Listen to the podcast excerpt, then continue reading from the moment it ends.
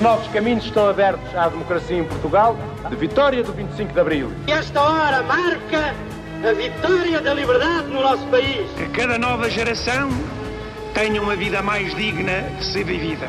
Não podemos consentir que os fascistas voltem ao poder onde quer que seja. Dos que amam a justiça e a paz.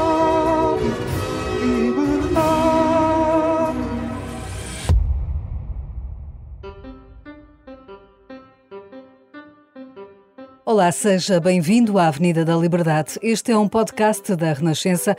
Vamos percorrer os caminhos que levaram até ao 25 de abril de 1974. Com alguns dos protagonistas ou espectadores privilegiados, vamos descobrir histórias na primeira pessoa de quem viveu por dentro a Revolução.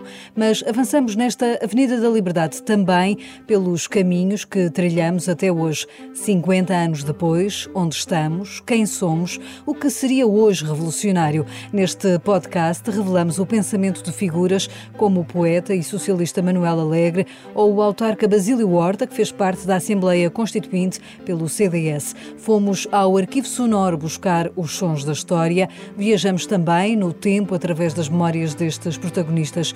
Um deles é Dom Manuel Clemente, atual cardeal patriarca. Era então um jovem padre e professor de História em aulas onde o debate imperava.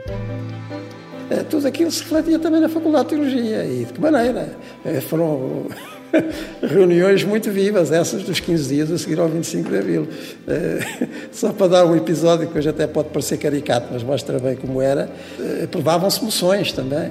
Como havia os professores e havia os alunos, ia sempre buscar à secretaria a única funcionária da faculdade, porque se achava que também devia participar nas, nas votações. Isto hoje pode parecer um bocadinho caricato, mas mostra o que era a sensibilidade da época. Nesta larga Avenida da Liberdade, há espaço para todos. Vamos também escutar como viveu a Revolução uma jornalista como Maria Antónia Paula ou como foram os trabalhos da Constituinte na bancada do PCP, na voz de Carlos Brito. Estas são algumas das personalidades que vão conversar comigo, Maria João Costa, num registro informal, num podcast que conta com a sonorização do André Peralta.